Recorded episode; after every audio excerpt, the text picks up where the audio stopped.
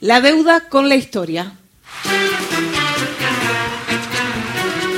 Antes de llegar a la Argentina 2015, la que tuvo que ver con Mauricio Macri como presidente de la Nación a partir de ese 10 de diciembre y por cuatro años, vamos a hacer un poquito de historia de la, de la deuda externa. Puedo irme hasta el siglo XIX y arrancar por el empréstito de la Barin, pero más o menos vos ya sabéis esa historia, un millón de libras esterlinas, la pide Rivadavia, posiblemente con Roca, dos de los más anglófilos que tuvieron que ver con gobiernos en la República Argentina, eh, una estafa entre la Barin, los dos agentes que se encargaron de esa negociación, bueno, porque llegó menos de la mitad y estuvimos casi 80 años para devolver esa guita que por supuesto no tuvo absolutamente nada que ver con el plan de obra pública para el que fue soñado o pensado en, en el momento de, las negociaciones con, con los británicos.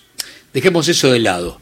Se fue tomando deuda, sobre todo en la década infame, hasta llegar al primer peronismo, que rápidamente, en 1947, fruto de una decisión política, genera la independencia económica. 9 de julio de 1947, en la Casa de Tucumán, se declara la independencia económica. ¿Qué, qué quiere decir eso?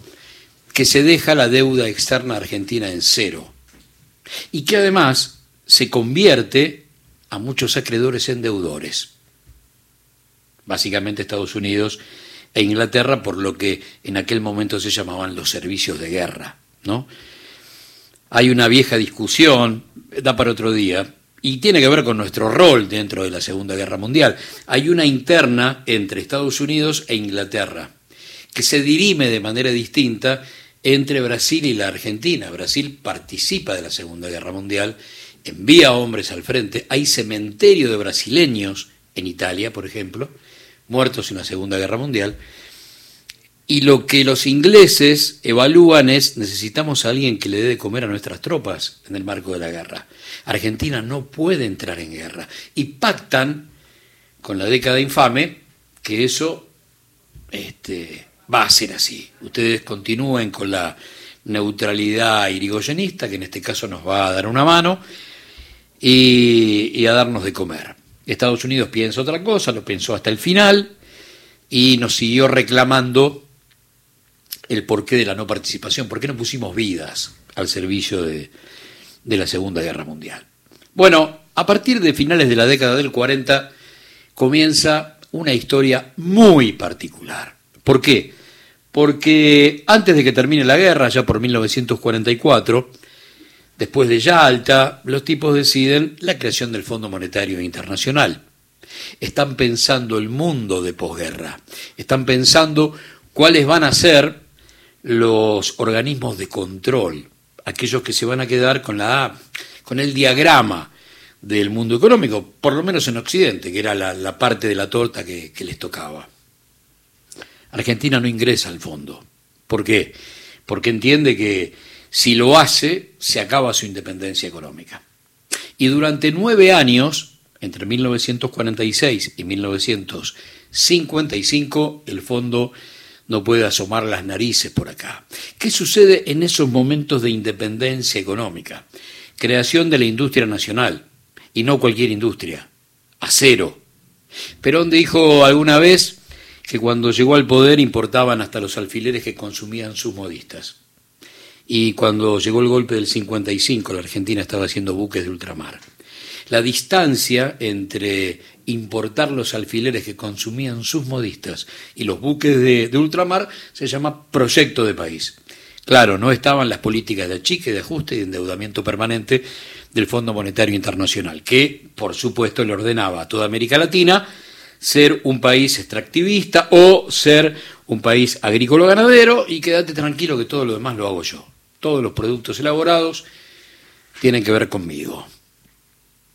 Llega el golpe de 1955, después del intento golpista del 51, después de las bombas en las bocas del subte de abril de 1953, después del bombardeo de junio de 1955, el golpe de septiembre de ese mismo año, los fusilamientos del 56, antes la muerte de la Constitución del 49, el decreto 4161, que es la proscripción de casi dos décadas para la mayoría, después siguió el plan Coninte, después Treleu. En ese lapso hay que destacar que la Argentina ingresa en 1956 de la mano de la Libertadora al Fondo Monetario Internacional y en 1957 toma el primer crédito. La historia de la deuda, por supuesto, a partir de la última dictadura, a partir del cambio de matriz económica, genera lo siguiente. La Argentina tiene que vivir con respirador artificial porque mató su economía real. Apertura indiscriminada de importaciones mató su industria nacional. ¿Y entonces con qué vive? Con endeudamiento externo. De esa manera. Patria financiera, se alimenta la deuda, se alimenta la fuga, lo que entraba por una puerta salía por la otra en fuga, y mucho crédito externo tomado por empresarios. El post-Malvinas genera un reordenamiento de la cosa. La deuda externa hasta ese momento, ponele cerca de 20 mil millones de dólares. Pero la dictadura pensó en dos amnistías. Una, la militar, la que tenía directa relación con los violadores de los derechos humanos, con los genocidas. Esa, por suerte, eh, en la primera semana de democracia se muere. Pero la otra es la que sobrevive y es la estatización de la deuda externa privada, como te contábamos ayer o, antes de ayer. Domingo Felipe Cavallo, presidente del Central, Carlos Melconian, jefe del Departamento de Deuda Externa de ese mismo banco. Y de esa manera Salvamos tu guita, la mía, la de nuestros hijos, la de nuestros nietos, a 70 grupos económicos y ponemos arriba de la mesa cerca de 17 mil millones de dólares más o menos. Muy bien. La deuda ya es de 45 mil. La deuda que deja la democracia en 1976 entre 6 mil y 7 mil. Y en 1983 la deuda externa es de 45 mil millones de dólares. Vamos a empezar a puntualizar algunos datos de esta historia con la familia Macri, teniendo en cuenta que le vamos a estar contestando a este Macri que trató tan mal a un periodista en Córdoba. No te puede educar en una conferencia de prensa. Le dijo cuando el tipo le pidió explicaciones por la deuda que había tomado la República Argentina entre 2015 y 2019. ¿eh? Deuda que obviamente el tipo no la tomó ni en secreto, ni... No, no, no. El regreso del Fondo Monetario a nuestras vidas es una cadena nacional de dos minutos. La vimos todos. Agosto de 2018. El bono a 100 años del Messi de las finanzas, lo vimos todos y es anterior. El pago a los buitres en abril de 2016, la pucha, lo vimos todos. ¿Te acordás? No, no le daban los votos y salieron de compra con algunos sanguchitos y un par de mate frío. ¿Te acordás? Lograron los votos necesarios, se le pagó a los fondos buitres, se abrió un proceso de endeudamiento tan grande, más o menos 80 mil millones de dólares, que los bancos ya dejaron de prestarle a un país que no tenía cómo devolverlo, esencialmente porque tenía absolutamente destrozado su aparato productivo y de esa manera obviamente no había forma de poder planificar la devolución de la guita. Y ahí es donde aparece el fondo. Si no me prestan los bancos, voy al fondo. Pero no quiero, no quiero perder la correlatividad. Dijimos, hablar un poquito de Macri. Bueno, dentro de esos 70 grupos económicos estaba SOCMA. Muy bien. SOCMA tenía siete empresas en 1976 y tenía 47 en 1983. Mucho negocio acordado con los milicos, básicamente con Cachator en la ciudad de Buenos Aires, y por primera vez se le pone precio a la tonelada de basura, se privatiza la basura por primera vez con Manliva, mantenga limpia Buenos Aires. Y para eso hay que comprar flota de camiones, plantas depuradoras, personal y todo eso fue deuda externa. ¿eh? Todo fue deuda externa. Muy bien. Sigamos con la democracia. Eh, Alfonsín lo que hace es renovar crédito viejo, no, no le agrega demasiado a la deuda que le entregan los milicos, entre 5 mil, 6 mil, 7 mil millones de dólares. El menemismo va a generar una paridad ficticia con el dólar, otra vez de la mano de Domingo Felipe Cavallo, y eso nos va a costar cerca de 150 mil millones de dólares. Durante 10 años resulta que esos papelitos de colores sin valor en el marco de la hiperinflación de tres dígitos pasaron a valer exactamente lo mismo que la moneda más importante del planeta una vez caído o derribado el muro de Berlín. Milagro. No, se llamó deuda externa. El problema es que la mayoría de los argentinos lo tuvo a 5 centímetros de su nariz el 19 y 20 de diciembre de 2001 cuando todo voló por el aire. Pero ese es el destino de la deuda, ¿eh? sostener la paridad ficticia uno a uno durante casi una década. Claro que la alianza dio una mano con blindaje y megacanje y le agregó en un par de asientos contables, eh, ponerle 70 mil millones de dólares más a esa deuda que ya era terrible. Va a llegar Néstor a nuestras vidas y acá hay un dato esencial, porque Macri se boquea por el mundo planteando que él tuvo que tomar algo de deuda, pero fue para terminar con los compromisos de los Kirchner. Y ese presidente que asume en 2003 con el 22% de los votos va ensanchando espaldas en función de la gobernabilidad, regreso de la industria nacional, de las paritarias, sueldos cada vez más robustos, descenso de esa desocupación del 24% de manera rápida. Y en 2005 se logran tres cosas fundamentales. Reestructuración del pago de la deuda con quita del 70%, la quita más grande de la historia de la economía moderna. Primer proceso de, de reestructuración, el otro será en 2010, y después de ese segundo paso de reestructuración van a quedar más o menos el 5% de los deudores afuera, claro, son los buitres con un poder de fuego impresionante. Carronia, que nunca compró un solo bono de deuda, que jamás prestó un mango y terminó comprando bonos en quiebra. Pero no quiero irme de ese 2005 glorioso, que arrancó con la reestructuración de deuda y quita del 70%, que siguió con el anuncio del pago al fondo que se efectivizó en enero del año siguiente, de 2006, y en tándem con Brasil. Los dos anuncian el pago Lula y Néstor con una semana de diferencia.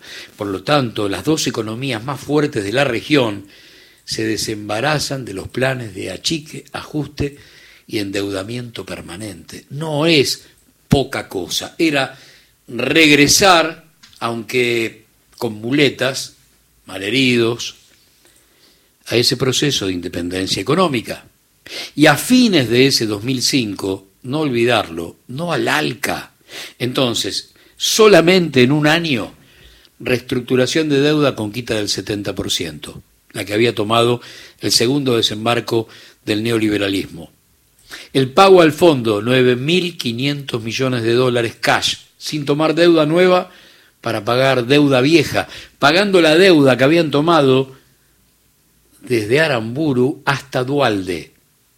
Néstor pagó la deuda de Aramburu a Dualde en un marco de decisiones virtuosas que llegaron a especificar 14 cuasi monedas. Todo eso hizo el kirchnerismo. ¿eh?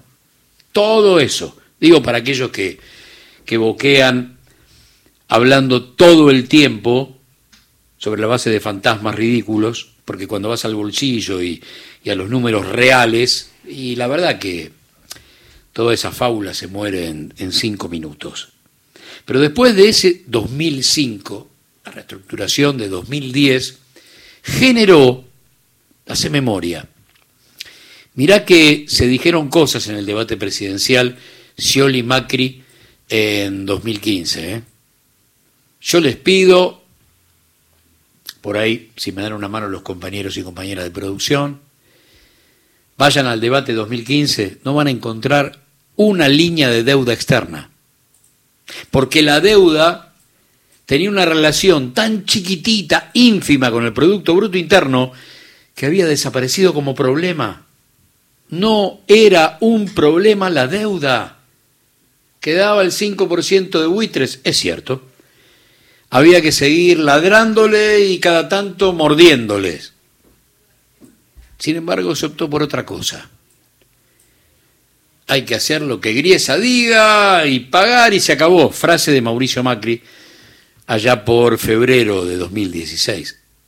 En abril puso los patitos en fila, compró los votos que le faltaban, se le pagó a Griesa más de lo que Griesa pedía y se abrió el proceso de endeudamiento por su voracidad y por el lapso de tiempo que abarcó más importante de nuestra historia. Primero, con la banca privada, cerca de 80 mil millones de dólares, y después los 54 mil al fondo. Así que no tomaste deuda. La pucha. Si vos no tuvieras ese, esa especie de, de guardaespalda mediático que es más o menos el 90% de la palabra, sumando medios de comunicación, telefonía, internet, vos podés decir estas barbaridades por cualquier parte. Pero si hubiese qué sé yo, una matriz 70-30, por ahí ni podés salir a la calle. Pero jamás podrías decir no tomé deuda. Y mucho menos a través de las redes, TikTok y endilgársela a este gobierno, al del presente, ¿eh? al de los últimos cuatro años. Claro que tomaste deuda. Y de una manera, sobre todo la del Fondo Monetario Internacional no solamente porque el fondo volvió a tu casa, ¿no? Se sentó en, en el living y dijo, bueno, ahora muchachos ponen el inodoro en, la habitación, el lavarropa en la terraza, entró a tirar órdenes totalmente locas a las que estabas desacostumbrado, acordate, absolutamente desacostumbrado. Y, y el fondo terminó prestándonos la cifra más grande de toda su historia, entre el 44 y el 2018. La guita que le prestaron a Macri es el 61% de toda la guita que el fondo tiene dando vueltas por el planeta. No es una decisión del fondo. No es una decisión de los 180 países que lo conforman. Es una decisión de Donald Trump que entiende que en el sur tiene que seguir teniendo una sucursal, la necesaria para seguir domesticando a esa América que en la primera década del siglo XXI había tenido sueños de patria grande y muchos presidentes parecidos a sus pueblos. Entonces había que terminar. Tenía que regresar el neoliberalismo con todo, matar la industria nacional, quitarle soberanía política e independencia económica a esas naciones y volver a a generar que sean compradores compulsivos de lo que sea, desde un plan económico hasta un par de zapatos. Y cuando un periodista, claro, no estás acostumbrado a esto, yo me había olvidado de eso, estás acostumbrado a ir a canales de televisión donde hay fiestas de cumpleaños, donde nadie hace repreguntas, donde dicen que te pareces a Mandela. Bueno, todas, todas esas cosas que son inadmisibles no suceden en un mano a mano cuando hay algún tipo que tiene ganas de decir quiero dignificar mi profesión. Tengo un micrófono en la mano y te pregunto, che, loco, ¿por qué tomaste tanta deuda? Y el tipo escupe, bueno, no, no dan los tiempos, no te puedo educar en una conferencia de prensa. Yo no tomé deuda, lo que tomé fue para qué, para pagar la deuda vieja y... Ah, pucha. ¿Cómo haces para escaparte sin balance de la historia? Yo sé que la historia te corre hasta abajo de la cama y en algún momento pone las cosas en su lugar. También sé que nuestros tiempos son muy finitos. Estamos un rato por acá. Y a veces, a veces esa, justicia llega tarde, tan tarde que no la vemos. Pero va a llegar, ¿eh? Claro que va a llegar. Por supuesto que va a llegar. No tengas dudas que va a llegar. Mientras tanto, qué sé yo, intentar poner de pie la verdad histórica, con eso alcanza y sobra. Con eso alcanza y sobra. Y cuando escuches hablar, porque lo del bono a 100 años que está perdido, hay que recuperarlo, ¿eh? porque es una afrenta política que lo que hizo fue anudar a cinco generaciones de argentinos en una historia macabra. Y lo hizo el Messi de las finanzas. Y ahí una vuelta de tuerca. Estos tipos, si de algo no saben, es de economía. Eh, pero no, no, no, no. Que sean mesadineristas, o sea, que lagunen en la multiplicación de los panes, propios o ajenos, no es saber de economía. Saber de economía es cómo le doy de comer a casi 50 millones de argentinos, proyectos de vida, salud, educación. Eso es economía. Lo otro, lo otro no.